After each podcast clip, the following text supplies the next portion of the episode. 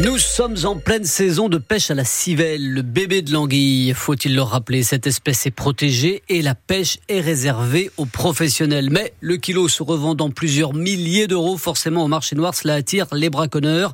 Deux ont été interpellés dans la nuit de mercredi à jeudi au Pèlerin en Loire-Atlantique, c'est les noiseaux. Les gendarmes et les agents de l'OFB, l'Office français de la biodiversité, ont mis la main sur 35 kilos de civelle. Les alevins de l'anguille pêchés là en toute illégalité. À la revente au marché noir, il y en a pour plusieurs dizaines de milliers d'euros.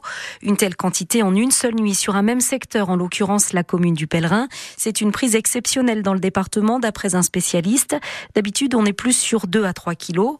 On est en pleine nuit sur les coups de 2 heures du matin. Tout part d'un contrôle d'une voiture dans le cadre d'une autre enquête. À l'intérieur, les gendarmes découvrent 10 kilos de civelle. Les agents de l'OFB ne sont pas loin en opération de surveillance car le braconnage à cette période a repris. Immédiatement, ils voient trois voitures prendre la fuite. En cherchant dans les environs, ils retrouvent dans des caisses 25 autres kilos de civelle. L'homme et la femme interpellés sont déjà connus pour des affaires de braconnage. Dans ce dossier-là, ils seront poursuivis à minima pour transport de civelle.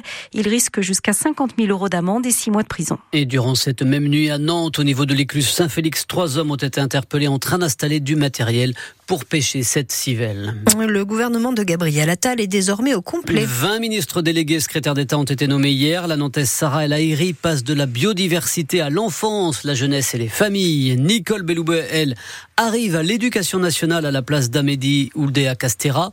Affaiblie par des semaines de polémique, elle est rétrogradée mais reste ministre des Sports et des JO.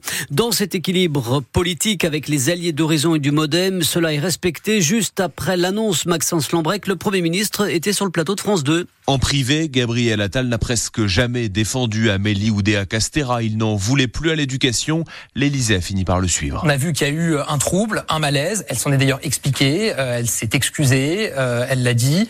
Et donc, euh, les conditions pour pouvoir avancer pour l'école n'étaient plus réunies dans l'immédiat. Pour lui succéder, Nicole Belloubet, issue de la gauche, qui dénonçait en 2016 les fariboles sur le port de la blouse ou la restauration de l'autorité. On peut avoir pris des positions par le passé et avoir évolué. Enfin, j'ai envie de dire encore heureux quand même qu'on se forge une opinion qui est différente. Pourquoi pas François Bayrou? Ça n'était pas forcément la meilleure solution. Gabriel Attal manie aussi bien la litote que l'emphase. C'est un pilier de la vie politique française. J'ai un grand respect et je dois même le dire, une forme de d'admiration sincère pour François Bayrou. Admirer celui qui vous flingue, c'est quand même un concept, glisse alors une conseillère de l'exécutif. Attendez, là il faut pas qu'il y ait de malentendus. Qu'on ait un désaccord sur une partie de la ligne suivie dans un ministère. Enfin, c'est sain aussi dans une majorité qu'on puisse avoir des points sur lesquels on n'est pas totalement aligné. Cette phrase, il risque de la répéter souvent, une majorité pas totalement alignée, il fait ici preuve de lucidité. Faut-il réécrire les règles du couvre-feu autour de l'aéroport de Nantes? Une consultation publique a débuté, elle se poursuit jusqu'au 25 février. Évidemment, la question oppose les partisans d'un couvre-feu plus strict et les compagnies aériennes. L'an dernier, le couvre-feu a été enfreint 240 trois fois. La consultation publique dure jusqu'au 25 février sur Internet seulement. Une rêve partie se prépare-t-elle en Vendée? La préfecture en a sans doute eu l'écho car elle interdit à partir d'aujourd'hui et jusqu'à dimanche la circulation de tout véhicule qui transporterait du matériel type sound system ou amplificateur.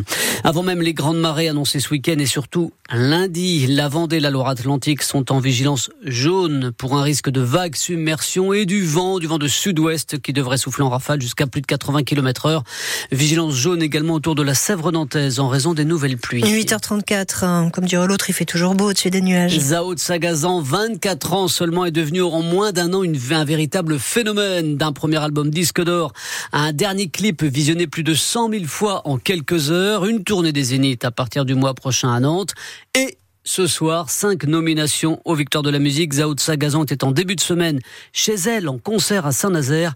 Elle a confié son track à Hélène Roussel. C'est un truc énorme. Là, j'ai cinq nominations. Je me dis, mais si je me rate, euh, les gens vont me trouver oh, ici, mais je ne les mérite pas. Sur scène, je suis pas stressée parce que je trouve que c'est un moment de générosité où moi je fais une faute. Je me dis, mais c'est pas grave, on est humain et c'est ce que j'ai envie de montrer aussi, c'est que je suis une meuf euh, hyper sincère. Par contre, à la télé, c'est plus compliqué parce que tu as trois minutes devant des millions de personnes. Tu ne vois pas leur regard, tu ne peux que les imaginer. Rien de pire que l'imagination pour en avoir peur. Donc, tu stresses et puis c'est figé. Moi, je déteste ce qui est figé. Euh, c'est pour ça que j'ai autant galéré à faire cet album, c'est qu'il fallait figer ces chansons et j'étais en mode, mais ils sont jamais assez bien. Et là, bon bah t'as une prestation, c'est quelque chose de pas du tout naturel à la télé, donc ça va me faire un peu plus stresser. Après, euh, j'ai envie de mériter euh, ces nominations. Il y en a une qui fait un peu plus envie que les autres? Je pense qu'il y a l'album, parce que j'ai bossé tellement d'années. Quand on parle d'album, je pense aussi à la petite Zao de 15 ans qui était déjà en train de l'écrire, et puis surtout que en fait toutes les personnes qui travaillent avec moi, c'est pour défendre cet album. Et je suis déjà trop contente d'avoir cette nomination, je trouve ça ahurissant. Donc si on gagne, c'est magnifique, et puis si on gagne pas, c'est pas grave, on fera quand même la fête. Hein. On fera quand même la fête, évidemment. Zao de Sagazan en compétition ce soir avec Étienne Dao, encore la chanteuse Jane. Verdict ce soir donc en direct sur France 2 pour ses victoires de la musique et reportage en longueur dans moins de 10 minutes sur France Bleu Loire-Océan.